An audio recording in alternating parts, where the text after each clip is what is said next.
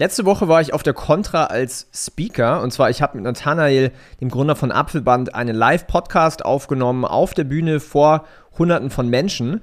Und Fun Fact, ich wurde tatsächlich auch als Nummer 1 Speaker der Contra äh, gewählt am Ende. Ich habe sogar einen Award bekommen, den Tiger Award, und es waren über 70 Speaker da. Hat mich mega gefreut. Und ich teile jetzt hier mit dir diese eine Stunde auf der Bühne. Viel Spaß damit. Willkommen zum Ecom Secrets Podcast, wo ich darüber spreche, wie du für deinen Online-Shop mehr Kunden gewinnst, deinen Gewinn steigerst und dir eine erfolgreiche Marke aufbaust. Ich teile hier Insights aus meiner Agentur Ecom House, wo wir in den letzten Monaten über 40 Millionen Euro in Werbung investiert und über 120 Millionen Euro Umsatz generiert haben. Viel Spaß! Unsere nächsten beiden Speaker werden auf der Bühne hier auch wieder einen Podcast aufnehmen. Daniel Bittmann ist Host des führenden E-Com-Podcasts. Ich fange jetzt erstmal an. Wer von euch ist im E-Commerce? Einfach mal die Hand hochhalten, dass wir so ein bisschen Gefühl bekommen.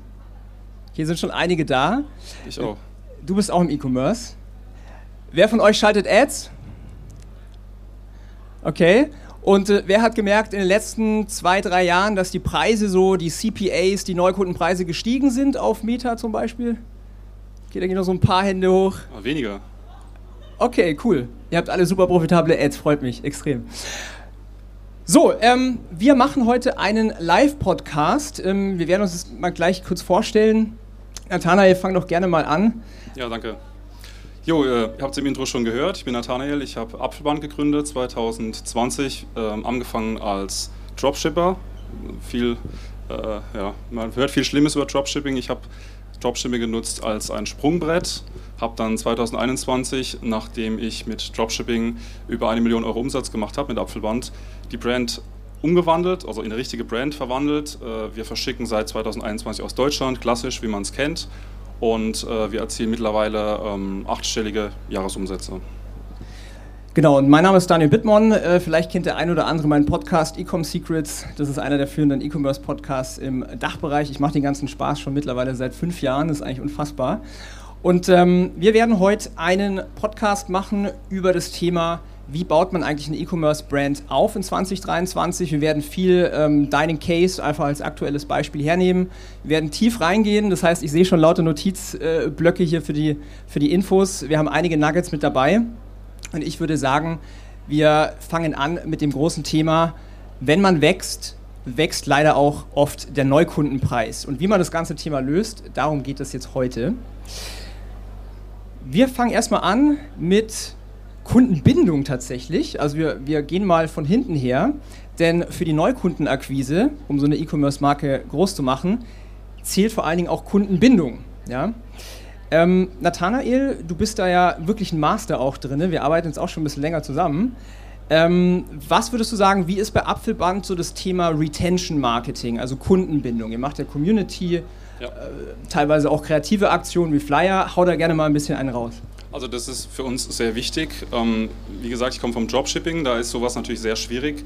Deswegen war mir das danach super wichtig, eine, eine Brand zu machen, wo man als Kunde auch mal denkt, da kann man noch ein zweites Mal bestellen. Da ist man sich sicher, dass die Brand noch da ist. Die Brand steht für was. Und deswegen ist es bei uns super wichtig, dass wir uns um die Bestandskunden kümmern. Wir haben halt auch ein Produkt, äh, so ein Armband für die Apple Watch ist schnell ausgetauscht ist auch schnell ersetzt durch ein anderes, je nach Outfit. Das heißt, ähm, das ist ein sehr naheliegendes Produkt dafür, dass ähm, Kunden das immer wieder kaufen oder sich ein anderes kaufen und ihr Sortiment zu erweitern. Und das ist prädestiniert eigentlich dafür, die, ähm, die Bestandskunden äh, immer wieder anzusprechen und für die immer ein spezielles Offer oder sowas rauszuhauen. Und äh, da haben wir einige, einige Methoden. Genau, da können wir gleich ein bisschen tiefer einsteigen. Erstmal, warum fangen wir an mit Kundenbindung? Und zwar, ähm, wenn ihr Produkte verkauft, also ich habe ja hier so ein paar Hände gesehen, die äh, im E-Commerce-Bereich sind, wenn ihr Produkte kauft und ihr habt eine gute Qualität der Produkte, ihr habt einfach eine tolle, äh, eine tolle Erfahrung auch für den Kunden, das spricht sich rum. Ja? Und wenn ihr halt quasi in der Lage seid, dass eure Kunden positiv über euch sprechen, dann sind wir auf einmal in dem Feld Empfehlungsmarketing drin. Und das hilft euch natürlich dann in der Neukundenakquise. Denn wenn jetzt mein Freund, sagen wir mal der Peter oder so, der hatte ein Apple Watch Armband bei Nathanael bestellt und der erzählt mir, hey Daniel, sag mal, du hast auch eine Apple Watch. Die Dinger sind mega cool. Bei Apfelbank gibt es so viel Auswahl, viel mehr als bei Apple und auch noch für einen besseren Preis. Natürlich gehe ich jetzt her und sage, hm, das schaue ich mir mal an und die Wahrscheinlichkeit ist extrem hoch, dass ich äh, ein Apple Watch Armband bei Apfelband kaufe. Habe ich tatsächlich auch gemacht. Dankeschön. Aber bei Black Friday werde ich äh, Geld sparen. Ähm, aber was im Endeffekt passiert ist, ist es kostenloses Marketing und das reduziert euch natürlich dann auch wieder den Neukundenpreis vorne rum. Deswegen haben wir jetzt erstmal angefangen mit Retention Marketing. Ähm, eine Sache, ich kann mich erinnern, du hattest, das war glaube ich letztes Jahr, da hattest du mal so ein bisschen Out-of-the-Box-Marketing gemacht mit, mit Flyer-Aktionen, es war auch mal irgendwie ein Bauzaun mit dabei. Ähm, was waren das eigentlich so für Themen? Also das mit dem Bauzaun, das war jetzt was anderes. Obwohl, das passt eigentlich auch dazu, was, was ich noch dazu sagen möchte zu diesen äh, Bestandskunden. Es ist wichtig, dass man auch äh, die trackt, dass man auch weiß, wie viel, nicht nur wie viele Bestandskunden habe ich, wie viel im Shop kaufen nochmal, sondern wie viel, wie du gesagt hast, sind auf eine Empfehlung hingekommen. Äh, wir nutzen dazu ein Tool, dass wir nach dem Kauf eine Umfrage machen und wir waren überrascht, dass bei uns ca. 20 Prozent der Kunden nicht über TikTok, nicht über Google, nicht über Facebook sonst was kommen, sondern einfach, weil ein Freund oder eine Freundin gesagt hat, äh, hey, probier die doch mal aus oder man hat darüber gesprochen, weil das ist ein, ein, Accessoire, das man, das man offensichtlich sieht, um darüber zu sprechen. Deswegen, das fand ich noch wichtig zu sagen, dass man sowas tracken sollte, damit man auch merkt, kommt es gut an, äh, tragen meine, tragt meine Arbeit Früchte, äh, was ich da in die Richtung mache. Das mit dem Bauzaun, das war zum Beispiel so eine Aktion, ähm, wir haben angefangen, lokale Werbung zu machen. Das heißt, wir haben einfach gesagt, okay, wir probieren jetzt mal hier in der, also bei uns in der Gegend ein paar, ähm, paar, paar, Feste zu sponsoren, mal so ein, so ein Marathon oder wir sponsern zum Beispiel, äh, in Karlsruhe gibt es das Fest, das ist so ein, so, ein, so ein kleines Festival, das sponsern wir. Und da haben wir einfach gesagt, wir machen das jetzt nicht so konventionelles Marketing und äh, direkt unser Produkt, sondern wir nehmen es einfach mal ein bisschen selbst auf die Schippe. Und äh, wir hatten zum Beispiel einen, einen Bauzaun-Banner, das war so groß im Bauzaun, da stand einfach nur drauf, äh, ey Chef, weißt du noch, als wir gesagt haben, Werbung auf Bauzaun-Banner und du gelacht hast, wer lacht jetzt? Und mehr nicht. Also unser Logo ganz klein in der Ecke. Okay, wie messbar war das? Also hast du daraus irgendwie Sales generiert? Hast du es irgendwie tracken können? Ich habe, nee, das nicht, aber es haben mich sehr viele Leute darauf angesprochen. Und als wir das geteilt haben, der Post ging, der Post ging viral, also es kam, kam gut an. Und äh, sowas, musste, sowas musste auch nicht immer, immer tracken, sondern wir tracken das dann, wie ich gerade gesagt habe, darüber, wie oft kommt die Empfehlung allgemein rein, steigt diese Quote und sowas, wenn wir solche Späßchen machen. Natürlich kann man sowas noch tracken mit einem QR-Code, mit einem UTM-Link, aber ähm, ich bin der Meinung, das musst du gar nicht so im Detail tracken. Wenn es jetzt nicht das riesen Budget ist, das du dafür investierst, dann brauchst du das auch nicht so, brauchst du das auch nicht so riesig zu tracken. Okay, wir haben vorhin, ähm, ich habe das Thema mal angerissen, Community. Äh, wir werden nachher noch ein bisschen auf das Thema organischer Content äh, auch eingehen. Ähm, wie wichtig, oder kannst du so ein bisschen erzählen, ihr seid ja total witzig auf TikTok und, und Instagram. Also alle, die jetzt hier gerade zuhören, äh, schaut unbedingt mal den Instagram-Account und den TikTok-Account von Apfelband an. Da macht ihr auch den einen oder anderen Witz. Also ich musste da schon sehr, sehr oft lachen. Ist das auch dienlich für die Community? Also bei TikTok ist es auch so eine Sache, wir machen TikTok einfach um Spaß zu haben. Natürlich schalten wir auch TikTok-Ads, das gehen wir aber ein bisschen anders an. Also mit TikTok kriegst du durch die organische Reichweite, sollen die Leute erstmal mit der Marke in Verbindung kommen, erstmal mit, auch was uns wichtig ist, mit äh, unserem Team, auch mit unserem äh, Team aus dem äh, Lager und sowas, nicht nur aus dem Büro, sondern auch aus dem Lager, wie werden die Sachen verpackt und was, was macht ihr eigentlich den ganzen Tag so. Ähm, und da geht es einfach darum, Spaß zu haben. Dann kriegen wir organische Reichweite, die Leute kennen uns, bevor sie vielleicht unser Produkt kennen. Aber das ist, ähm, das ist genau der richtige Weg für diese Plattform. Und wir haben natürlich, versuchen wir das bei TikTok und bei Instagram ein bisschen, ein bisschen anders anzugehen. Also bei TikTok kannst du viel lockerer um, umgehen und äh, mal schneller aus dem aus dem Handgelenk was, was filmen, was posten.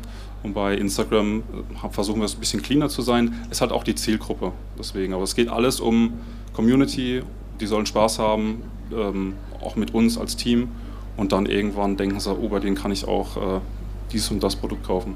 Ja, und ich kann mich erinnern, ihr hattet, äh, ihr macht ja immer wieder auch mal so einen Flash-Sale. Ähm, und was ich eine mega äh, kreative Idee fand, war einen Livestream auf Instagram zu machen aus dem Fulfillment Center. Also ihr habt das Lager ja bei euch lokal, ihr macht es ja selber. Und da wirklich auch beobachten zu können, okay, was machen eigentlich die ganzen Mitarbeiter bei Apfelband während eines Sales und äh, da kommen ja massiv viele Orders rein. Wir können nachher noch ein bisschen über Black Friday auch sprechen. Ähm, aber das ist so, was du meinst, okay, man lernt euch besser kennen, man baut Vertrauen auf. Ja, genau. Und es ist jetzt auch nicht so auf Verkaufen ausgelegt, wie wenn man zum Beispiel auf TikTok und dann steht da einer und der packt und der hat schon, der streamt schon seit drei Stunden live und ich verpacke eure Bestellung und sowas, sondern es ist noch lockerer, sondern wirklich Kamera aufgestellt und da sind vier, fünf verschiedene Leute, die packen und da läuft einmal einer vor die Kamera und macht mal Quatsch oder man macht mal einen Witz oder man sagt, oh, dann machen wir die Kamera lieber aus, wenn wir das machen. Also ganz locker und nicht, ich mache jetzt den Stream an, jetzt muss ich verkaufen, wie viel kommt denn bei dem Stream rein, sondern einfach noch, noch lockerer. Absolut. Ich möchte mal zu dem nächsten Thema gehen. Und zwar, ähm, Retention ist extrem wichtig, deswegen haben wir damit jetzt angefangen. Das ist für die meisten, äh, die jetzt vielleicht gerade erst am Start sind, noch gar nicht so auf dem, auf dem Schirm, aber ich kann euch einfach sagen, das ist extrem wichtig, wenn ihr langfristig eine Brand aufbauen wollt. Ich gehe jetzt mal zum zweiten Thema und zwar zum Thema Brandbuilding. Äh, lieber Nathanael, darf ich so ein paar Zahlen droppen? Ja, bitte. Du hast gestartet äh, 2020. Genau, ja. Hattest du da schon die erste Million äh, geknackt? Im Jahr 2020 tatsächlich nicht, aber quasi nach zwölf, zwölf Monaten, ich habe eben, der Shop ist gestartet Februar, März und in der Dropshipping-Zeit von Februar bis zum folgenden Jahr im März da habe ich die Millionen geknackt. Ja. Da hast du die erste Million gemacht, genau. Okay, cool. Ich habe mir mal die Zahlen rausgeholt. Ähm, also auf die letzten zwölf Monate, was haben wir jetzt? Wir haben Mai, Ende Mai 2023, da waren es über 10 Millionen äh, Jahresumsatz, was extrem schnelles Wachstum bedeutet. Ähm, vieles geht, äh, spielt zurück auf dieses Thema, was wir jetzt ansprechen, und zwar Brand, Brand aufbauen. Ja, ja. Du hast ja gesagt, du hast gestartet als Dropshipper. Sicherlich gibt es ja auch ein paar, die ähm, ähnliche äh, Sachen machen. Se selbst ich habe äh, 2017, 2016 Dropshipping gemacht. Was? Krass. Ähm, auch äh, ganz gut. Aber der langfristige Erfolg, der kommt einfach, wenn man eine Marke aufbaut, wenn man eine Brand schafft. Und den ja. Sprung hast du ja offensichtlich geschafft. Mittlerweile bist du wahrscheinlich im Bereich Marktführer, was Apple Watch Armbänder angeht. Ich hoffe doch. Außer Apple selber.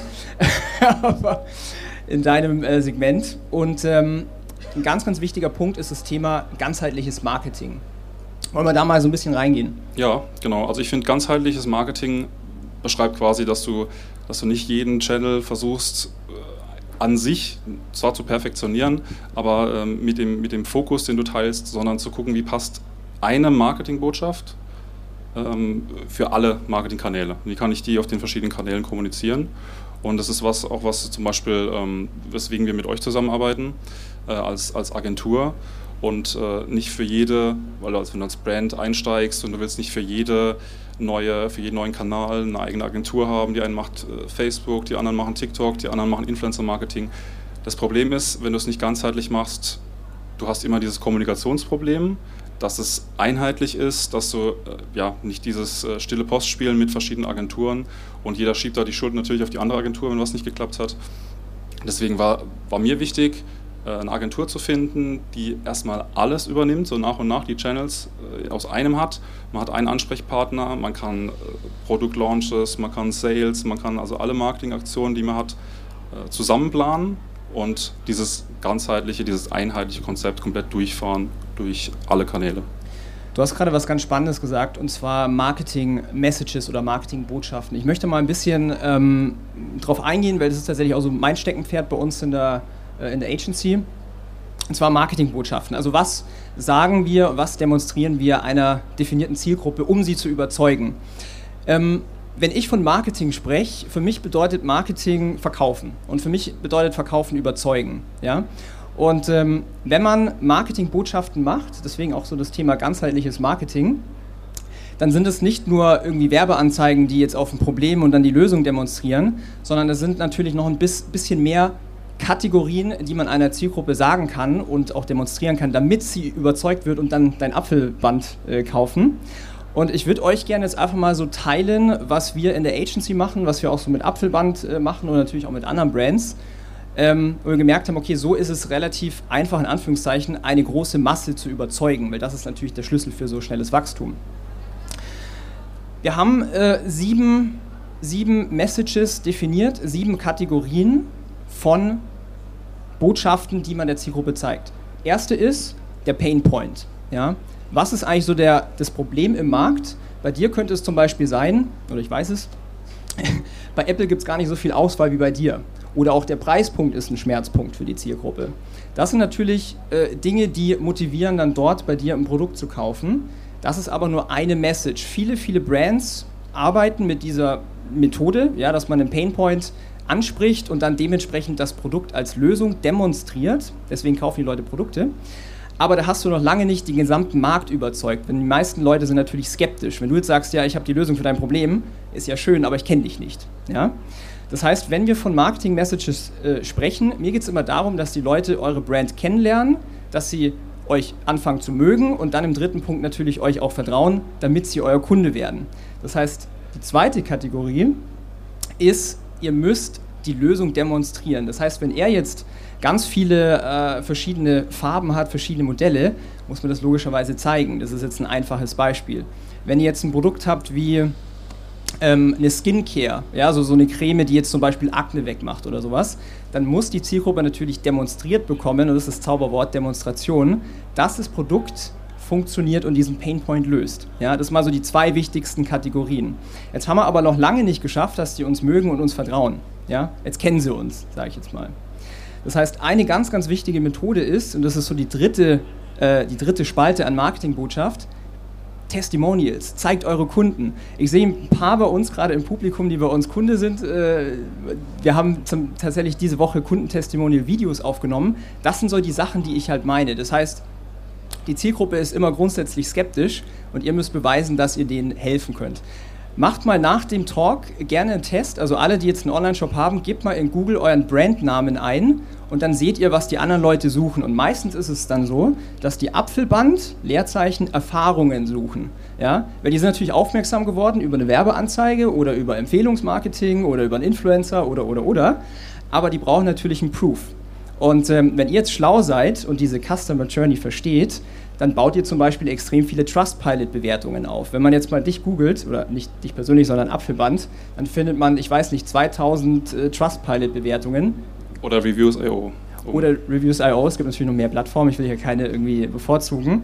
Aber das ist, was die Leute halt sehen wollen und das überzeugt. Ja? Ähm, das war bei uns zum Beispiel super wichtig, als ich den Shift gemacht habe, Ende, äh, Anfang 2021 vom Dropshipping Store zur ganz normalen Brand, wo du bestellst und zwei Tage später ist dein Paket da. Ähm, weil viele haben noch dieses Apfelband Dropshipping, das war immer noch, das war immer noch drin bei ganz vielen. Und ähm, das war nicht einfach, dieses rauszukriegen, sage ich mal, von dem Markennamen Apfelband, weil wenn du Konkurrenzprodukte gesehen hast und, und drunter sagt, ah, ja, probierst du mal Apfelband und dann schreibt, ah nee, ist Dropshipping. Vergiss es, ne, kannst du, kriegst du nicht. Aber zu dem Zeitpunkt waren wir gar kein Dropshipper mehr. Das heißt, da war ne, viel Arbeit auch auf Social Media selber drunter zu schreiben, nee, wir sind kein Dropshipping-Store, das Paket kriegst du in äh, zwei Tagen. Das war, auch wenn du jetzt Apfelband Erfahrung eingibst, jetzt ist es natürlich Vergangenheit, also hat, verbindet keiner mehr Apfelband mit, mit Dropshipping. Aber ähm, da will ich sagen, es ist möglich, wenn man auf wenn eine Marke irgendwie, wenn mal, auch wenn mal negative Erfahrungen da waren, ich meine, die, die Reviews waren trotzdem positiv, als ich Dropshipping gemacht habe, sonst wäre es nicht so erfolgreich gewesen. Aber man kann mit diesem Shift die Marke jederzeit in eine andere Richtung bringen. Also man kann eine Marke komplett verändern und durch die Erfahrung, durch Testimonials, wie du sagst, ähm, Kunden sprechen lassen, dass äh, Vertrauen und Trust aufgebaut wird. Also das, das geht immer. Genau, ich mache meine Liste noch fertig, ähm, weil das Tolle ist und das sehen wir so, so stark bei dir ähm, der, Wachstums-, der limitierende Wachstumsfaktor bei uns war eigentlich immer nur das Fulfillment. Wir hatten immer so ein Daily Order Limit, was wir halt nicht mehr verkaufen durften. Das war am Anfang, ich weiß nicht mehr, 300, dann 500, dann 1000 irgendwie am Tag oder so. Von den Ads her wäre alles machbar gewesen, aber es ging einfach nicht vom Fulfillment. Das heißt, was ich damit sagen möchte ist, wenn ihr Marketingbotschaften hinbekommt, die halt den Massenmarkt überzeugt, dann habt ihr halt kein Akquiseproblem mehr, sondern ihr habt halt andere Bottlenecks, wie zum Beispiel ja, Fulfillment, das nicht hinterherkommt. Das heißt, was sind jetzt die anderen Kategorien? Die möchte ich mit euch logischerweise auch teilen. Die vierte ist, eure Zielgruppe wird Einwände haben, sie wird Bedenken haben, sie wird sagen, ja, äh, ist es aber jetzt hier aus China, ist es Dropshipping, ah, da kaufe ich doch lieber bei Apple, was weiß ich, ja. Das heißt, in dieser Kategorie Einwände müsst ihr herausfinden, was hält die Leute davon ab zum Kaufen. Kleines Praxisbeispiel von einer anderen Brand, ich nehme mal das Beispiel von der Skincare-Marke. Ähm, da war ein großer Einwand, die wussten gar nicht, welchen, welchen Farbton der Creme zur Haut passt. Konnten wir nicht wissen. keine Ahnung, wie kommt man bitte da drauf? Ich bin, ich bin selber keine Frau offensichtlich, habe noch nie was in mein Gesicht geschmiert, sieht man vielleicht, hoffentlich nicht. Allerdings ähm, für euch als Marketer oder für, für euch als Brand, ihr müsst eben tief rein und diese Dinge rausfinden. Wie haben wir das rausgefunden? Wir haben das in einem Kommentar unter einem Instagram-Post gesehen von einer Frau, die gesagt hat, ja, ich würde es gerne bestellen, aber ich weiß nicht, welche Farbe zu meinem Hautton passt. So, was haben wir dann gemacht? Wir haben diese Information genutzt, haben auf der Produktseite verschiedene Bilder von verschiedenen Hauttönen mit dem dementsprechenden Farbton hinzugefügt. Wir haben eine Erklärung gemacht, für welchen Farbton was geeignet ist. Wir haben Ads dafür gemacht, wir haben organischen Content gemacht. Boom, überzeugt, Einwand behandelt. Das heißt, ihr müsst diesen Einwand halt einmal finden und dann beheben und dann habt ihr viel höhere Conversions. Ich mache es noch kurz fertig, dann darfst du sehr, sehr, sehr gerne sprechen. Ähm, das nächste ist, ich habe auch vorhin gesagt, die Leute, also eure Zielgruppe will euch kennenlernen. Das heißt, wir arbeiten sehr viel mit so Founder-Story-Videos zum Beispiel. Es kann auch ein Bild sein mit einem langen Text drüber. Ähm, wir haben bei euch haben wir auch ein Founder-Script gemacht. Das hast du ja auf Instagram oben links hingepinnt. Genau, das kann man sich schnell anschauen, ja. Weil das ist halt auch was, wenn ihr viel Ads schaltet, ähm, die Leute stalken euch. Ja, die Leute gehen auf euer Instagram-Profil und recherchieren. Dann wollt ihr natürlich genau diese Botschaften platzieren, wie zum Beispiel die Founder-Story. Kann man sehr cool machen mit einem Pin-Post. Und ähm, der sechste, der sechste Punkt ist, das habt ihr auch extrem geil gemacht, behind the scenes. So, wer steckt dahinter? Team, Team zeigen, ja?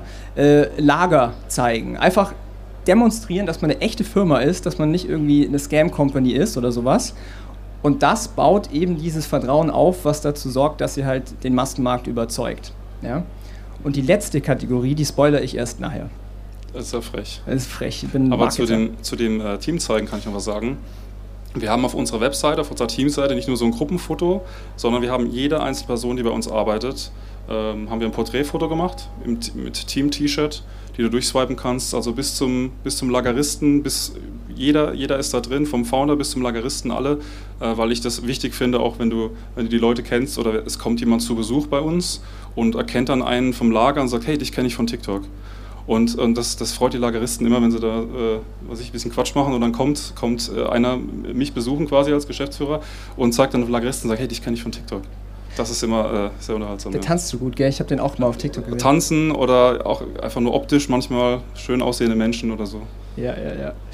Und äh, gut, dass du es nochmal erwähnt hast, weil das ist halt, wenn ihr diese, wenn ihr diese Messages habt, ja, ihr wollt die überall zeigen. Ihr wollt in euren Ads zeigen, ihr wollt die organisch posten, ihr wollt die auf dem Online-Shop zeigen, ihr wollt es vielleicht auch hinten im, im E-Mail-Marketing zeigen. Und äh, kleiner Fun-Fact äh, von mir, von der Agentur von Ecom House: Die Ad oder der Content-Piece, der uns am meisten Leads bringt, ist ein Bild von meinem Team. Ja, weil da ist so der letzte Checker, oh krass, das ist ja eine echte Firma, das ist nicht nur der Daniel, der die ganze Zeit sein äh, Gesicht in die Kamera hält, sondern da ist was dahinter und darum äh, sind diese Marketing-Messages so wichtig, um eine Brand aufzubauen. Ja, ja Men Menschen lieben Menschen. Also egal was für ein Produkt, nicht nur Produkt zeigen, Menschen neben Gesicht, Menschen, lachende Menschen, Team, eigenes Team, egal was du verkaufst. Absolut. Menschen. Menschen, Menschen verkaufen. Äh, richtig Humans. Das ist auch bei den Testimonials so, weil ich hatte das, ähm, ich hatte das öfters bei uns im Coaching gehört, dass ja wir, wir haben schon Testimonial-Ads gemacht und sind dann irgendwie so eine Grafik mit fünf gelben Sternen und so ein, ein Quote drunter. Das ist cool, das ist nett, kann funktionieren. Das ist ein Testimonial, aber ein Testimonial ist halt auch ein emotional aufgeladener Nathanael, der über seine 10 Millionen Euro Umsatz in die Kamera strahlt, das ist halt auch ein fucking Testimonial, was viel mehr überzeugt. Ja? Und es funktioniert im E-Commerce, es funktioniert im, im, Agenturgeschäft, es funktioniert für jedes und Geschäftsmodell. Sowas, und sowas kannst du nicht kaufen. Sowas kannst du nicht kaufen. Also echte Kunden, die glücklich sind, die machen das umsonst. So, weil sie es einfach, weil sie es einfach geil finden, weil sie einfach überzeugt sind. Und da musst du auch nicht sagen, theoretisch, man kann die Leute anspornen, hey, kriegst du einen Rabatt, wenn du da ein Video schickst oder sowas. Aber die, die dich richtig feiern und die, die du auch zeigen willst, anderen Menschen, die noch zweifeln, die machen das einfach umsonst, weil, das, weil sie die Brand gut finden oder weil sie ähm, das Unternehmen gut finden oder was auch immer. Ähm, deswegen, die, die, die findet man. Man muss einfach fragen, man muss die Leute einfach fragen, hey, du bist überzeugt, hast du mal Bock, ein Video zu machen. So ist es. Und vielleicht für euch als Tipp für, für E-Commerce, wenn ihr es fragt, ja, aber wie zum Geil bekomme ich jetzt einen Kunde von mir vor die Kamera? Weil das ist tatsächlich nicht ganz so einfach, wenn man nicht weiß, wie es geht. Ähm, was ich euch da sagen kann, ist, geht doch einfach mal bei euch in Shopify, also alle, die jetzt Shopify nutzen, rein und guckt, gibt es wiederkehrende Kunden und gibt es da vielleicht Kunden, die vielleicht fünf, sechs, sieben Mal bestellt haben bei euch? Schickt mal eine ganz nette, ganz normale E-Mail vom Gründer oder Gründerin zu denen und sagt, hey, ähm, ich habe gerade gesehen, du bist ein super treuer Kunde bei uns im Online-Shop. Es freut mich mega, dass du uns unterstützt. Wir sind eine junge Brand. Ähm, genau sowas brauchen wir. Ich würde mega gerne mal fünf Minuten mit dir telefonieren. Ich würde mich so krass über dein Fried äh, Feedback freuen. Natürlich antworten die da und ihr könnt mit denen telefonieren. Und dann kommt man ins Gespräch und dann kann man sagen, hey, wärst du eigentlich mal bereit, ähm, wir drehen gerade so ein bisschen äh, Videos über die Kunden. Hättest du mal Bock, dass wir ganz easy für dich äh, bei dir zu Hause vorbeikommen? Brauchst eine, brauchst eine Stunde von deiner Zeit, ja, kommst schön mit Kameramann ähm, und dann machst ein geiles emotionales Video. Und das wird euch so viel mehr Kunden bringen als jetzt irgendwelche shady äh, Marketing-Tricks. Und die softe Variante von dem, das finde ich ein bisschen krass, wenn man jetzt direkt hinfährt und so. Das kannst du machen, wenn du eine Agentur... Zu dir fahren wir auch noch. Ja, genau wenn du eine Agentur hast, ne, dann ist es sowas. Als E-Commerce-Brand, wenn du, sag ich mal, jetzt so wie wir etwas günstigere Produkte in mehr Masse verkaufst, dann, äh, willst du nicht bei denen klingeln. Aber was, äh, was man da machen kann, ist äh, einfach ja eine E-Mail schicken, fragen. Oder was wir machen, wir machen Livestreams auf Instagram zum Beispiel und ähm, wo man auch was gewinnen kann, wo man mitmachen muss, wo man dann eine Frage beantworten muss und nicht im Chat, sondern sagen, wer mitmachen will, da drückt jetzt unten auf Teilnehmeranfrage. Und dann sind die Leute bei uns im, im Livestream und meistens sind es, ja, sind es schon Kunden, die uns feiern, die unsere Livestreams regelmäßig gucken. Und dann sind es schon Kunden, die nochmal was äh, gewinnen wollen oder sowas. Und bei uns gibt es halt nicht nur Armbänder zu gewinnen, bei uns kannst du dann gleich eine Apple Watch gewinnen oder sowas. Ähm, deswegen immer Livestream schauen. Und, äh, und die sind dann quasi mit uns im Livestream und alle anderen, die im Livestream sind, die sehen die. Und wer sagt denn da was Schlechtes, wenn er was gewinnen will? Stark. Die sagen dann, ich sage, ja und, hast du schon? Ah, ich habe schon hier und so, ne? Und das ist jetzt mein drittes Apfelband. Und, und, dann, ja, cool, und dann, äh, was ist, dann machen wir die Quizfrage oder Gewinnspiel oder was auch immer. Und wenn es nicht geklappt hat, dann kommt der nächste. Und so können wir in die Livestreams äh, immer ein paar Leute reinholen, diese Testimonials, die dann die anderen, die im Livestream sind, die das noch gar nicht, ja, die noch nichts gekauft haben, die die dann sehen und sagen, krass, die haben ja richtige Fans, das ist ja geil. Und dann, äh, also zumindest folgen sie uns auf Instagram, zumindest das. Ähm, aber das, das funktioniert eigentlich immer sehr gut. Ja, sehr gutes Beispiel. Also cool. nicht bei den Leuten klingeln, bitte. man muss vorher absprechen, ja, man muss dann vorher äh, die Erlaubnis einholen. Cool, ähm, ich möchte mal noch ein anderes Thema anreißen. Ähm, wir haben es vorher kurz angeteasert, ganzheitliches Marketing. Performance Marketing, Meta, Instagram, Facebook, TikTok, Influencer, E-Mail. Alles, alles super. Alles, alles super. Warum ist es deiner Meinung nach wichtig, ganzheitlich Marketing zu machen und nicht nur jetzt ein Kanal? Ähm, ja, genau. Wie gesagt, wenn du, wenn du anfängst, ist es natürlich gut, wenn du alles machst. Es gibt natürlich Kanäle, die wir jetzt aktuell noch nicht machen. Wir fangen jetzt aber an, die, die Lücken zu füllen, sag ich mal. Aber wie du schon gesagt hast, Leute stalken dich. Ne? Die wollen wissen, wie ist deine Brand. Und dann gehen sie auf TikTok und dann bist du gar nicht auf TikTok. Was, was ist denn da los? So, ja. ne? Aber wenn sie, dich, wenn sie dich auf anderen Kanälen suchen, müssen sie dich finden. Egal, ob das jetzt, du sagst, da stecke ich viel Zeit rein, irgendwas musst du machen. Ob das viel ist, ob das wenig ist, irgendwas musst du machen. Und dann vom Marketing wieder ist es genauso. Du kannst viele Touchpoints generieren. Vielleicht kennst du deine Zielgruppe auch noch nicht so genau, wie du denkst. Das war bei uns zum Beispiel so. Am Anfang dachte ich, ja, was ist Zielgruppe? Ähm, 25 bis 35, die eine Apple Watch haben, ne, so ein bisschen Fitness, Casual. Und dann hat sich herausgestellt, wir haben eine große Zielgruppe, Zielgruppe Ü60, äh, die das einfach aus gesundheitlichen Gründen eine Apple Watch trägt. Die hat man überhaupt nicht auf dem Schirm. Äh, und deswegen, die erreichst du auch über andere Kanäle. Die erreichst du zum Beispiel nicht über Instagram, die erreichst du zum Beispiel über Facebook oder, oder über Google selbst, ähm, sowas. Das heißt, nur wenn du es ganzheitlich machst und wenn alles auch aus, aus einem Guss kommt und wenn die Strategie gleichmäßig ist, dann lernst du auch deine Zielgruppe erst richtig kennen und dann weißt du auch, ja, wie du was fährst mit welcher Strategie? Absolut. Ähm, ich gehe da mal ein, bisschen tiefer rein. Ich habe vorhin ein paar Hände gesehen, die hier bezahlte Werbung machen. Nur noch mal kurz zum Abgleich. Wer schaltet Werbung auf Meta? Okay. Wer macht Google? Okay. Wer ja. macht Influencer-Marketing? Da, da, sind schon die Hände ein bisschen weniger oben. Ich will ja. Wer macht E-Mail-Marketing? Oh ja. Ja, gut, gut. Möchte mal eine kleine Story erzählen über Influencer Marketing. Ähm, ich bin ja seit neun Jahren im E-Commerce. Gott, bin ich alt.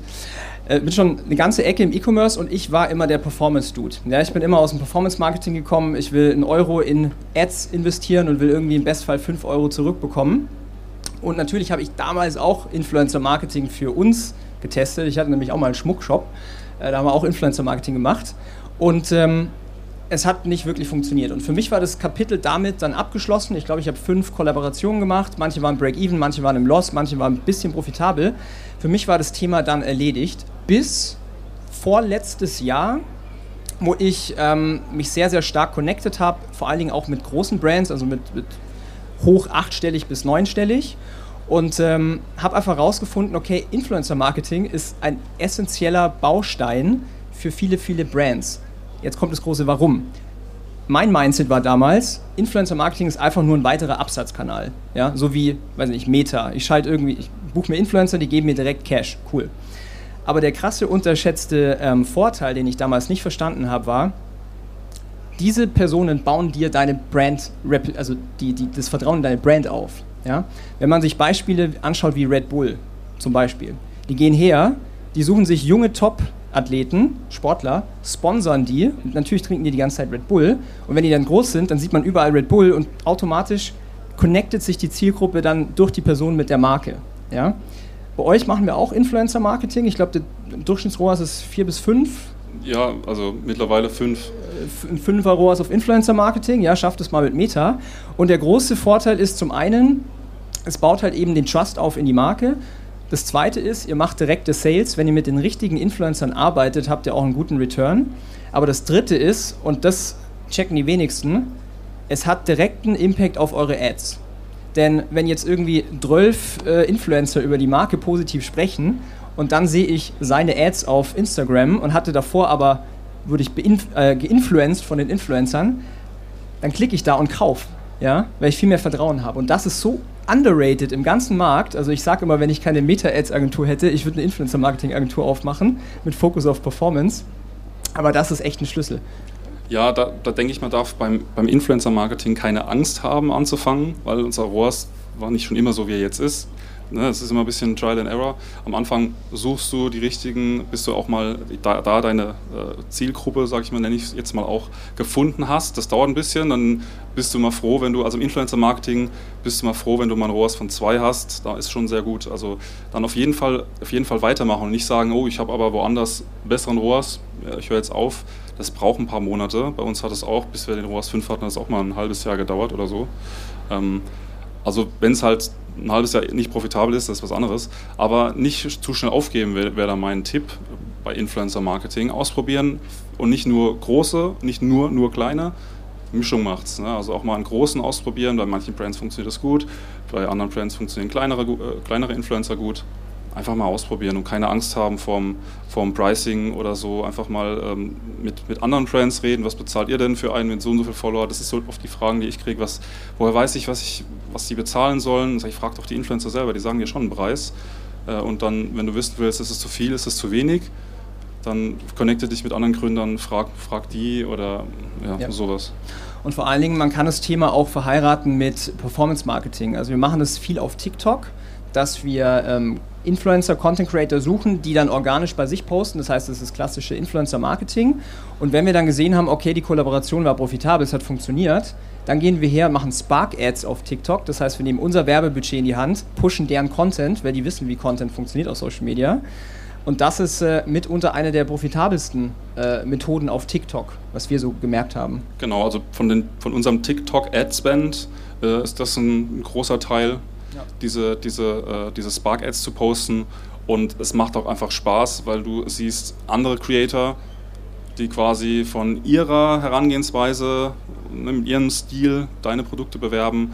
Und das ist nicht immer so, wie die, wenn du auf TikTok siehst du ja immer dieselben Ads, immer wieder, immer wieder, immer wieder. Und wenn du halt von der Brand dieselben Ads im selben Stil immer wieder siehst, dann wird es irgendwann schnell langweilig, dann sind die schnell burnt out. Aber wenn du von anderen Creatoren diese Ads siehst und dann ist es abwechslungsreich, deswegen da ist auch auch super mit TikTok-Ads, mit TikTok-Influencern oder so zusammenzuarbeiten. Ganz genau. Und ähm, ihr wisst ja, der, der überliegende Frame für die heutige äh, Episode ist, wie schafft man es bei steigenden Neukundenpreisen profitabel zu wachsen. Das sind alles Dinge, vor allen Dingen dieses Thema ganzheitliches Marketing. Wir werden auch gleich ein bisschen über Organisches sprechen, natürlich auch über Paid Ads. Ja, das ist für die meisten immer das, äh, der Hot Topic.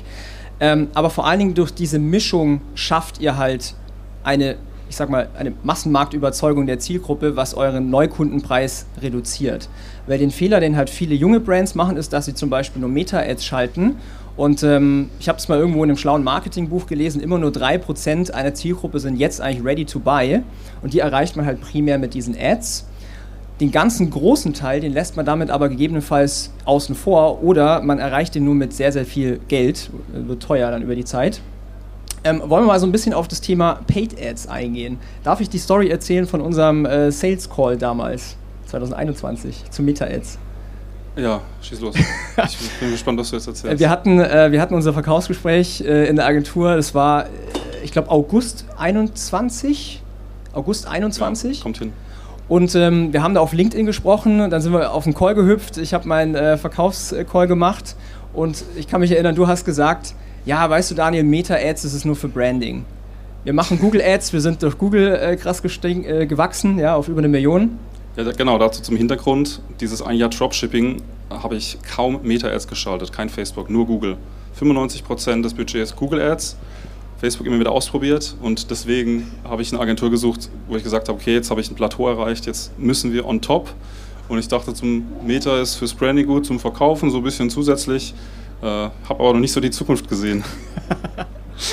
genau, und ich dachte in dem Call so, äh, für Branding, okay, ähm, bin ich mal gespannt, was das für ein Kunde bei uns wird. Spaß. Lieblingskunde jetzt. Äh, jetzt mittlerweile also einer, Kunden, einer der Lieblingskunden, auch die anderen hier im Publikum. Ähm, aber long story short, wir haben dann mit Meta gestartet, wir haben gemerkt, okay, das ist eigentlich für euch ein richtig guter Kanal. Dann kam das erste Black Friday, was wir zusammen gemacht haben und ich glaube, ab da hast du, hast du einen Klick gemacht, wo du gesagt hast, okay, Meta ist ein geiler Kanal. Ich war verliebt. Er war, er war verliebt. In Mark Zuckerberg war ich verliebt. nee, das hat super funktioniert. Der erste, erste Black Friday, ich hatte ja vorher schon meinen ersten Black Friday, ein Black Friday nur mit Google Ads. Wer hat von euch schon mal ein Black Friday nur mit Google Ads gemacht? Niemand, das macht niemand. Das ist Schwachsinn. Gibt es überhaupt? Das ist Schwachsinn. Ähm, aber ich hatte keine Zeit, ich war allein, ich habe allein Dropshipping gemacht, ich war allein, ich hatte einen, an, hatte ich da schon einen Angestellten im Kundenservice? Ich weiß nicht. Aber ich habe alles alleine gemacht, Marketing etc. Ähm, und ich hatte halt einfach keine Zeit dafür, noch irgendwie Meta-Ads zu bauen und so. Und dann halt habe ich dann den Vergleich, äh, skalieren, im, im, ersten Jahr Kooperation zusammen, die Meta-Ads zu machen, 2021, Black Friday. Und da hat es dann Klack, Klick und Gluck gemacht. Was, was, was haben wir da für einen Tagesumsatz gemacht am Black Friday? Oh, das weiß ich nicht mehr. Was, 70? Ich, 22 weiß ich, 21 weiß ich nicht mehr. Aber es war auf jeden Fall, ähm, es war auf jeden Fall gut. Ja, es war auf jeden Fall gut, ja. Wir hatten auch ähm, noch eine kleine Situation mit dem äh, mit Meta selber. Das ist halt äh, bei uns so ein kleiner Vorteil. Wir, wir arbeiten mit Meta zusammen. Das heißt, wir haben Ach, da einen, einen, gut, einen, guten Rap, äh, also einen Facebook-Ansprechpartner, weil äh, da wurde, glaube ich, die Payment-Methode geswitcht und dann hatten wir ein Daily Ad Spend Limit von irgendwie 40 Euro oder so.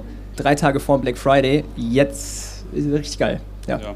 Haben wir aber gelöst bekommen. Das haben wir gelöst bekommen. Also jeden Black Friday bis jetzt gab es Probleme. Erster Black Friday war mein PayPal-Konto gesperrt worden weil PayPal hat mir geschrieben, ungewöhnliche hohe Umsätze. Und ich gucke auf den Kalender, es ist der 27. November. Ich sage, hä, es ist Black Friday, natürlich habe ich ungewöhnlich hohe Umsätze, hallo. Äh, und dann zweites Jahr Facebook. Äh, also da auch für alle, die richtig skalieren wollen vor Black Friday, ähm, guckt, dass ihr zwei Kreditkarten drin habt.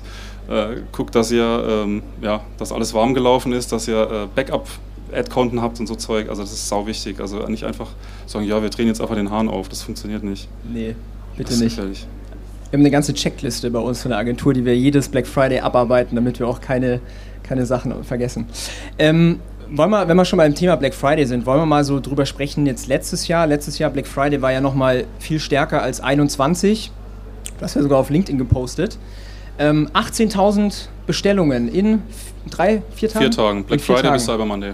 18.000 Bestellungen in vier Tagen. Ja. ja. Wie war das so im Fulfillment? Es war die Hölle. Also ich habe an, an den Tagen selber mitgepackt natürlich, äh, 13 Stunden am Tag, jeden Tag. Ähm, einfach, einfach weil es, da haben wir auch Livestreams gemacht ne, aus dem Lager, hey, es ist Black Friday, wir verpacken hier, dass ihr seht, dass wir, warum eure Bestellung so lang brauchen, das waren einfach viel zu viel. Ähm, und das war aber für mich äh, erstmal, natürlich haben wir geplant, ne, dass wir es schaffen. Wir haben da auch in Kauf genommen, dass wir längere Lieferzeiten haben. Dazu ist anzumerken, Fulfillment, wir machen natürlich alles, alles selbst, alles in-house. Wir haben keinen Fulfillment-Dienstleister, wir machen alles selbst ähm, aus unserem eigenen Lager und haben dann natürlich gemerkt, wir haben auch ein, ein Limit vorgegeben, ne? aber irgendwann haben wir uns dann entschieden zu sagen, hey, wir, wir pfeifen jetzt drauf auf die drei, vier Tage Lieferzeit. Wir schicken alle unseren Kunden eine E-Mail, hey, seht uns nach, wenn es sieben Tage dauert, bis euer Paket ist. Niemand hat storniert, niemand hat sich beschwert war alles cool, alle haben das verstanden. Wir haben gesagt, guckt unseren Livestream an, da seht ihr, dass wir bei der Arbeit sind und von morgens früh bis abends spät noch verpacken. Äh, das war aber schon, schon krass. Also da kamen wir, kamen wir in unsere Grenzen an dem Black Friday. Ja, ja ich kann mich auch erinnern, äh, da hatten wir auch äh, quasi telefoniert an dem Freitag. Gell? Da haben wir ziemlich hart gepusht auf Meta. Ähm, ein, ein krasser, also ein krasses Learning ist, will ich mit euch auch teilen, weil das machen wir jedes Jahr über Black Friday, dass wir an dem Black Friday und bei manchen Brands auch schon eine Woche vorher richtig krass viel Adspend pushen. Wir haben bei dir an dem Tag, ich weiß nicht, es war ein sechsstelliger Adspend am, am Freitag? Ich, mm, ich meine ja. Also ich weiß es lass, lass es 100.000 sein, ja. Wir haben extrem gepusht an diesem ersten Tag, wohl wissend, dass gegebenenfalls der ROAS an diesem Tag etwas reduziert wird, weil in den Folgetagen diese ganze Sichtbarkeit, die man so schnell eingekauft hat, sich auszahlt. Und ich glaube, am letzten Tag haben wir komplett alle Ads absch ab, äh, abschalten müssen. Ja, genau. Ähm, Hatten wir überhaupt Cyber Money noch Ads laufen? Ich weiß nicht. Ich glaube, wir haben, mussten alles ab, äh, abschalten. Ja. Ihr habt immer noch extrem viel Umsatz gemacht und der ROAS war zweistellig. Genau. Genau. Das, ist, das, ist das, das war das Krasse. Wenn du dann die Ads, wenn du am Anfang so pushst, dass du, ja, dass der, dass der ROAS auf 1, irgendwas geht und du aber weißt, dass du, wenn du zwei Tage später die Ads ausschaltest und es ist immer noch Sale, dass du dann ROAS von 10 hast. Ne? Also overall passt das dann schon. Also das machen wir, ähm, beziehungsweise ihr habt es für uns gemacht, dieses Pushen am Anfang. E-Mail raushauen, E-Mail-Marketing pushen, ähm, alle, alle Kanäle Vollgas um diesen, um diesen Traffic einmal mitzunehmen, um diese Sichtbarkeit mitzunehmen. Du hast, du hast alle anderen Konkurrenten hast du ausgeschaltet an dem Tag, weil die das alles schön ausgeglichen haben und wenn deren Rohr ist unter zwei, dann kriegen die schon äh, Schweißperlen auf der Stirn und drehen ihre Ads aus und, und äh, ihr habt für uns aufgedreht. Äh, natürlich habe ich dazu gestimmt, bitte dreht, bitte dreht den, den auf. Und dann haben wir halt danach, und das war sogar so, hatte so weite Auswirkungen, wir hatten sehr viele Tage im Dezember letzten Jahr auch noch die Ads aus. Das heißt, ja. wir hatten die Nachwirkungen des Black Fridays bis in den Dezember, bis in den Januar sogar noch gespürt äh, und konnten da, ich glaube, wir hatten im, im, im, Dezember hatten wir dann auch einen zweistelligen ROAS. Einfach ja. nur, weil wir die Ads ja. nicht gebraucht haben, weil es so viel Traffic reinkam noch äh, organisch. Absolut, absolut. Und das ist auch das Thema nochmal zurück zu dem, äh, zu dem ganzheitlichen Marketing. Ich habe ja vorhin immer ein bisschen wieder angeteasert, auch organisches Marketing. Ihr postet, glaube ich, täglich auf Instagram? Äh, leider nicht mehr, aber wir werden, wir werden wieder gucken, dass wir mindestens drei, viermal die Woche posten. So, im Best Case, ihr schafft es natürlich äh, einmal am Tag zu posten, wenn nicht sogar mehrfach. Aber klar, wenn man jetzt ein bisschen kleiner ist, ist es natürlich noch ein großer Aufwand. Der große Faktor, warum das extrem viel Sinn macht, ist, ich nehme jetzt mal das Beispiel von dem Black Friday. Es kam extrem viel Sichtbarkeit rein durch den Push des Adspends. Und wir haben einfach wie die Geisteskranken halt gepusht. Dann mussten wir runterfahren, weil es kamen immer noch zu viele Sales rein. Viele haben trotzdem noch nicht gekauft, die wir erreicht haben durch die Ads. Das heißt, wenn ihr jetzt regelmäßig postet, organisch auf Instagram, äh, auf, auf TikTok, auf Facebook meinetwegen, wenn ihr eine älteren äh, Zielgruppe habt, dann seid ihr immer wieder top of mind. Ja? Das heißt, die haben euch gesehen, kennengelernt über die Ads aber sehen die halt einfach jeden Tag oder jeden zweiten oder jeden dritten einen Post von euch, jetzt wird da mal eine Apple Watch demonstriert, jetzt ist mal der Gründer vor der Kamera, jetzt gibt es mal ein Kundentestimonial, jetzt wird mal auf den Painpoint gegangen, also da sind wir wieder bei Marketing Messages Framework. Ähm, aber ihr kommt immer wieder nach oben in Top of Mind und wenn die Person jetzt sagt, okay, aber jetzt brauche ich mal so ein Apple Watch Armband, dann ist halt Apfelband die erste Anlaufstelle, weil es immer oben im Kopf ist. Machen beispielsweise auch die ganzen großen Brands. Deswegen ist zum Beispiel, bei, wenn ihr jetzt ins Fußballstadion geht, ähm, auf den ganzen Bannern irgendwie Coca-Cola oder Becks oder sowas, einfach nur mit dem Logo, um immer wieder den Impuls zu triggern. Und das ist krass underrated. Ich sag's euch, wie es ist. Mir ging es lange Zeit auch so. Organisches Marketing, so ja, okay, nice to have. Aber wenn man es richtig macht, so wie ihr zum Beispiel, dann ist es einfach eine krasse Waffe. Und das ist auch wieder kostenloses Marketing. Das reduziert euch den Neukundenpreis. Das kostet euch kein Adspend.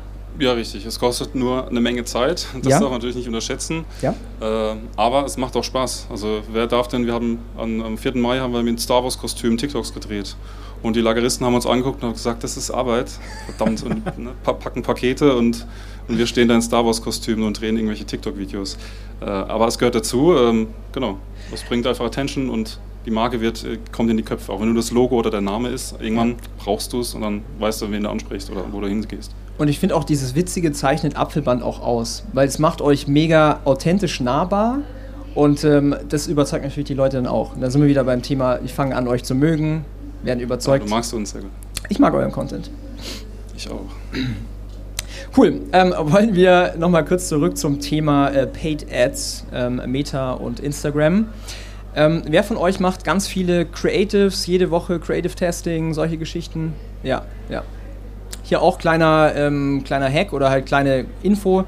Diese Kategorien, die ihr euch hoffentlich aufgeschrieben habt mit Painpoint, Solution, Founder Story, Einwände und so weiter, nutzt das in euren Ads. Also wir verwenden für unsere Brands ähm, einfach diese Struktur. Das wird immer erarbeitet von unserem Copywriting-Team, wo die Zielgruppe verstanden wird. Was müssen wir denen sagen, zeigen, demonstrieren, damit sie sich über, also damit wir sie überzeugen können.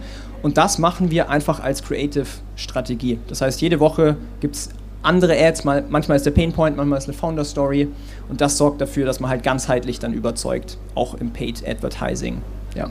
Ich finde, das passt. Man hört auch viel, wenn es jetzt um TikTok-Content geht oder organischen Content. Ähm, sei informativ oder unterhaltsam. Das widerspricht diesem Konzept überhaupt nicht. Man kann nämlich genau diese Punkte auch entweder informativ oder unterhaltsam gestalten. Das ist nochmal quasi ähm, nochmal weiter detailliert, dieser Prozess. Aber trotzdem sollte jede, jeder organische Content entweder informativ sein und nicht, äh, ich verkaufe dir jetzt was, genau. sondern wie du sagst, Painpoint, kennst du das auch, dann ist es informativ oder einfach bekannt zu werden mit Humor, dann machst du das auch so. Genau, diese, also diese, typische, diese typischen Ads mit äh, Problem und dann Solution, das ist halt also Direct Response Marketing, das habt ihr vielleicht schon mal gehört, ist auch super effektiv. Aber ich habe die Erfahrung gemacht, am Anfang grenzgenial, macht absolut viel Sinn. Wenn man sich aber langfristig die Marke aufbaut, man erreicht mit der Art von äh, Marketing oft ein Umsatzplateau. Und ich habe das halt in Deutschland erlebt bei den E-Commerce-Brands, Je nach Nische, ja, kann das Plateau teilweise nach einer Million im Jahr kommen, manchmal nach drei Millionen, manchmal erst nach acht Millionen. Aber irgendwann kommt dieses Plateau, wenn man, wenn man quasi immer nur dieses Direct Response Marketing macht und nicht diesen Switch von ich gehe zur Brand über, was halt dann eben langfristig einfach ein viel größerer Hebel ist.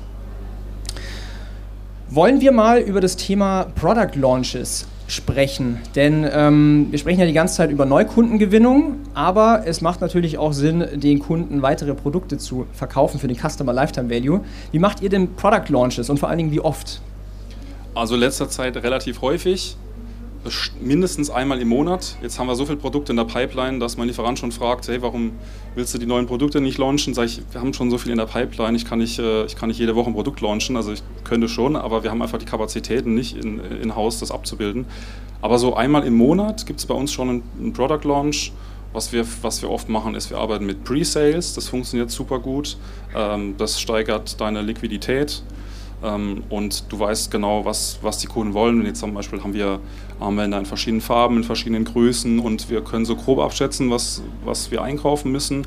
Aber so genau wissen wir es doch nicht, äh, ob dann doch lieber das, das feminine Armband besser ankommt als das maskuline. Also mit Product Launches arbeiten wir und dann im Marketingbereich. Was immer geht, ist natürlich E-Mail-Marketing, weil es einfach ähm, immer super pusht. Das ist dann immer, immer schön, wenn die wenn E-Mail fertig getimed ist und morgens pünktlich rausgeht. Das ist das Erste, was die Leute sehen, ihre E-Mail ist. Also auch dieser kleine Tipp. Also von, wir haben diese Erfahrung gemacht, E-Mail-Marketing, wenn ihr sowas, eine E-Mail raushaut, morgens, 7 Uhr, 8 Uhr, dass wenn die E-Mails ankommen, also ich weiß nicht, wie oft checkt ihr eure E-Mails, E-Mails nicht so, vielleicht einmal am Tag. Und meistens entweder morgens oder abends. So. Und wenn ihr morgens eure E-Mails checkt. Ich checke öfter. Äh, ja, also nicht deine Firmen-E-Mails, deine privaten E-Mails. Okay. Auch. Du hast viele Freunde, die noch E-Mails mit dir schreiben. Ähm, das sind die ganzen Newsletter, die ich abonniert habe. Achso, ja, aber unser, unserer steht dann immer, wenn du morgens aufstehst, ganz oben. So. Und wenn du abends guckst, ist er weiter unten natürlich. Das ist noch nicht schlecht, aber ähm, das ist das erste morgens und das funktioniert immer gut. Es gibt einen Push, dann pushen wir mit, äh, mit, mit Facebook, mit Instagram, ähm, Paid, Paid Ads nach und bewerben die Produkte, führen da auf eine Product Page. Wenn wir genug Zeit dafür haben, bauen wir eine eigene Landing Page. Das ist natürlich optimal, wenn man dafür noch eine Landing Page hat, das Produkt noch beschreiben kann und du nicht direkt auf der Product Page bist und direkt den Warenkorb-Button siehst, sondern noch ein bisschen Story außenrum hast. Ähm, und das funktioniert eigentlich immer sehr gut. Sehr cool. Ähm, ich möchte noch ein bisschen aus der, also von meiner Marketingseite her ähm, drauf eingehen. Du hast vorhin das Thema E-Mail-Marketing erwähnt, du hast das Thema äh, auch Adspend erwähnt. Kleine Story hierzu. Wir haben, äh, das war Black Friday 2020, da haben wir durch Zufall eine Feststellung gemacht auf der Plattform Meta.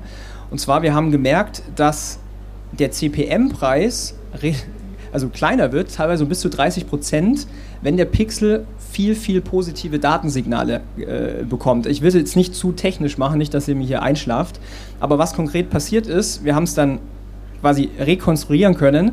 Wenn wir E-Mails rausgeschickt haben an unsere Liste, kam natürlich viel Traffic auf, die, also auf den Shop und die Leute im Newsletter, die vertrauen euch ja, die, sonst hätten die sich da, also außer ihr macht irgendwie Scammy-Methoden oder so, aber normalerweise melden die sich an aus freien Stücken. Das heißt, die haben grundsätzlich Interesse zu der Brand, an der Brand.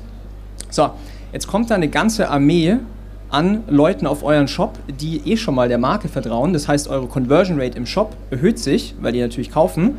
Das merkt der Meta-Pixel, also Facebook, Instagram, bekommt ganz, ganz viele Datenpunkte und das hat dafür gesorgt, dass wir als Advertiser auf der Plattform einfach 20, 30 Prozent weniger ausgeben mussten, um die gleiche Anzahl der Menschen zu erreichen oder respektive, wir konnten einfach viel mehr profitable Ads pushen.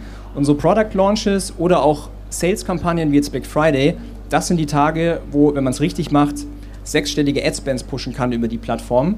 Und äh, da ist ein Product, äh, ein Product Launch äh, prädestiniert dafür. Ja. Genau. Genau. Und jetzt nochmal äh, Bonustipp: Wenn man jetzt auch noch die Influencer an dem Tag posten äh, lässt, dann hat man den absoluten Oberknaller. Nur Learning, Sale und Influencer aufpassen mit Rabattcode, dass sie sich nicht äh, gegenseitig ausspielen. Das mussten wir auch schon, dieses Learning machen. Ähm, ich möchte mal Blick auf die Uhr äh, auf das eins der letzten Themen gehen und zwar ähm, Saisonalität. Vielleicht hat der ein oder andere das schon mal bei sich im, im Shop gemerkt, dass es so das typische Sommerloch gibt ähm, für manche gibt es auch ein Winterloch, das hängt natürlich von der Produktkategorie ab. Aber bei manchen kann es sein, dass es jetzt wieder zu einem Dip im Umsatz kommt, weil viele Leute halt in Urlaub fahren.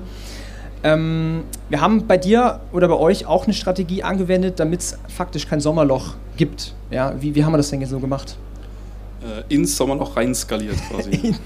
nee, wir haben mit unseren Product Launches, wir haben halt äh, Produkte, die kannst du, die kannst du das ganze Jahr über kaufen, also verkaufen und kaufen und gebrauchen und äh, zum Sport, Freizeitoutfits. Das heißt, wir sind quasi wie eine, wir sind quasi eine Modemarke und äh, Mode kannst du das ganze Jahr verkaufen, je nach Saison, je nach Trend.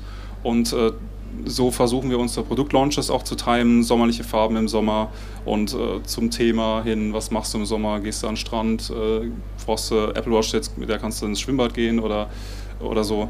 Also da können wir quasi durch unsere Produkte allein schon äh, das Sommerloch mit Produktlaunches und sowas überbrücken. Also das ist jetzt halt ein sehr, sag ich mal, einfaches, prädestiniertes Produkt dafür. Ja.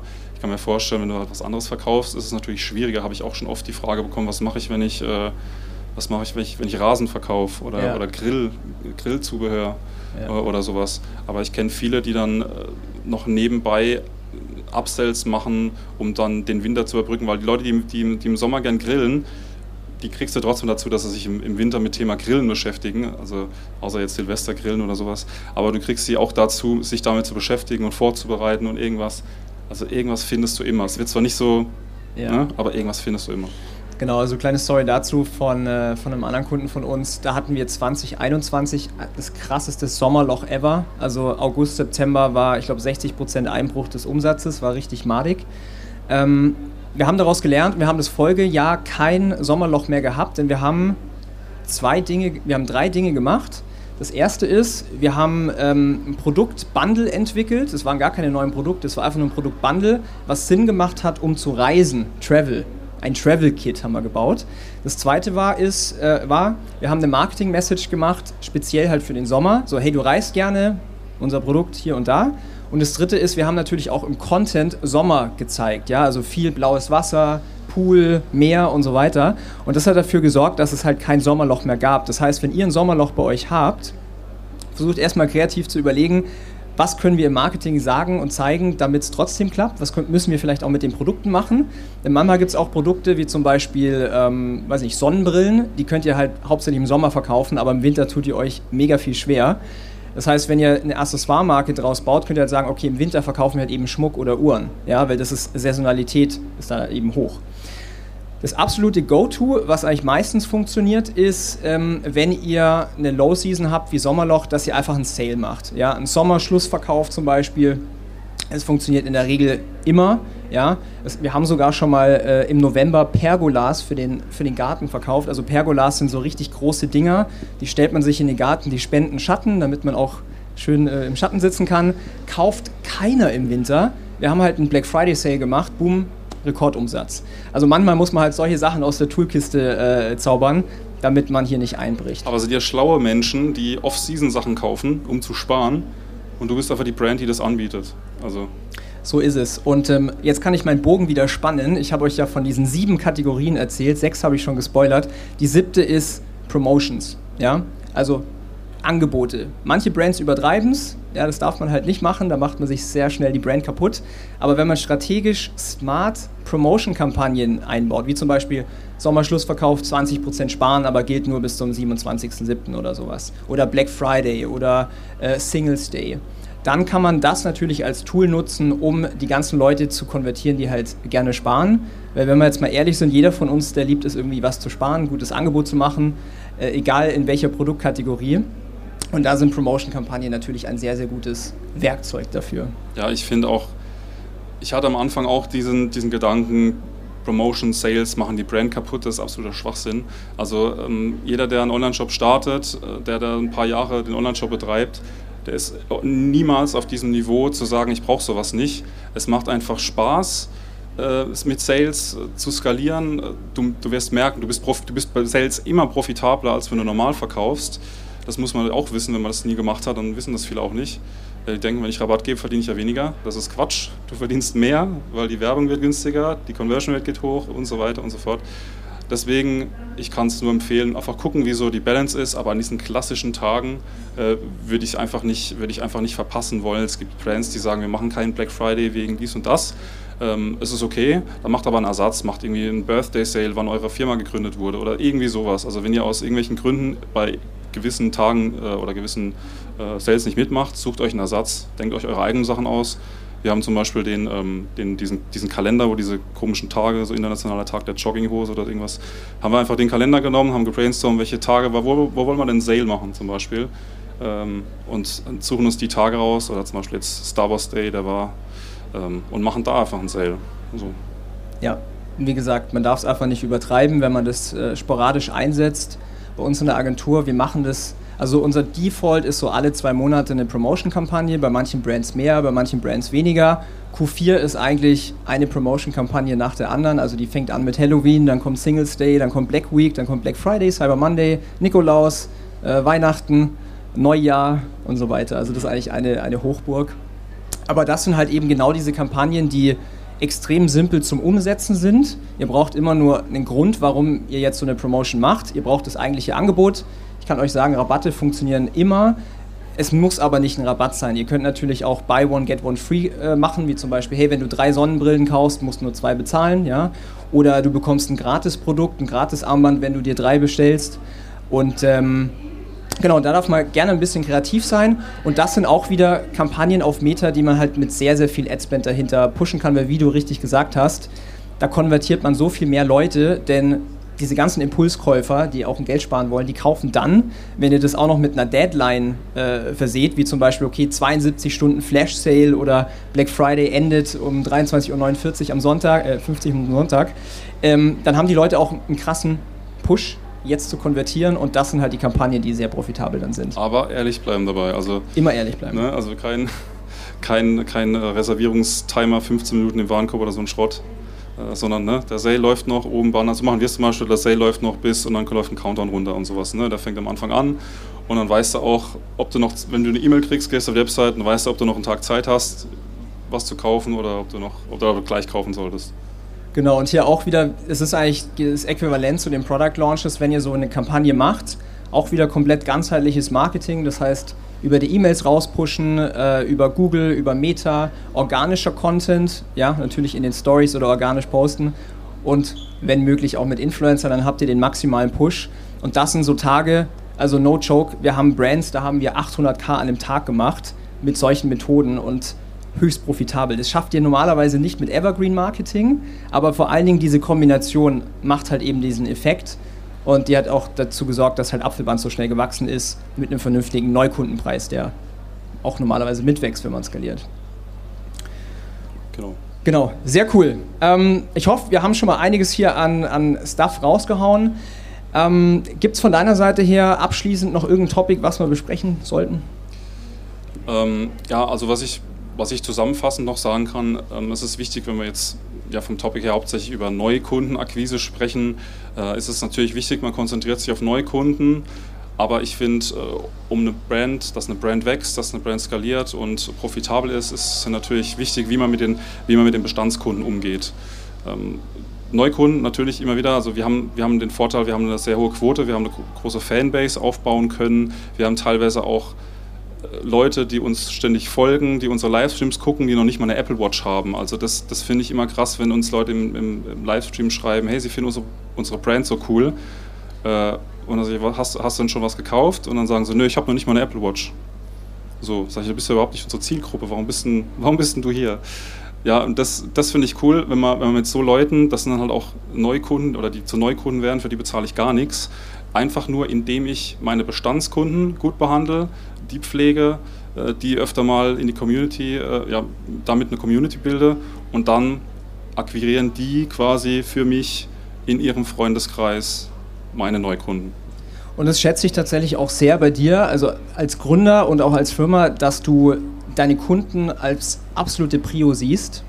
Ähm, weil du hast ja uns dann auch immer in der Skalierung vorgegeben, okay, maximal so viele Orders. Weil wenn ihr halt eine Kampagne habt, die richtig gut äh, pusht, natürlich, wir als Marketer, wir wollen noch mehr Adspend pushen und alles, aber das Resultat ist halt, wenn die Kunden nicht glücklich sind, das fällt euch alles auf die Füße, wenn ihr eine Brand aufbaut. Dann kommen die ersten schlechten Reviews, dann kommen die ersten schlechten Kommentare unter den Ads und dann könnt ihr eigentlich den Laden dicht machen.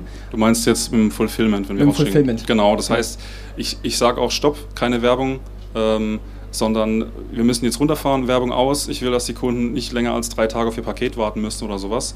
Ähm, anstatt zu pushen, das ist jetzt die Ausnahme, ist jetzt Black Friday oder sowas. Deswegen finde ich das wichtig, dass man dass man da auf seine Kunden achtet. Ne? Also wenn das Marketing gut läuft, dann ist das echt ein Luxusproblem, dass man das Marketing runterfahren muss, damit die Kunden schnell ihr Paket bekommen.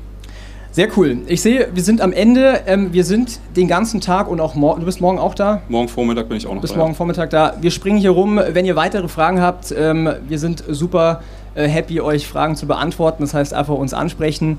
Wir sind am Ende. Es war eine richtig coole Podcast-Episode. Hat richtig viel Spaß gemacht äh, mit dir. Auch, ja. War auch nicht das erste Mal. Du warst ja schon mal bei mir im Podcast. Genau. Und äh, für alle, die den Podcast noch nicht kennen, einfach mal Ecom Secrets suchen. Werdet ihr finden auf Spotify, auf iTunes. Und ich wünsche jetzt einen wundervollen Resttag. Bis dann. Ciao.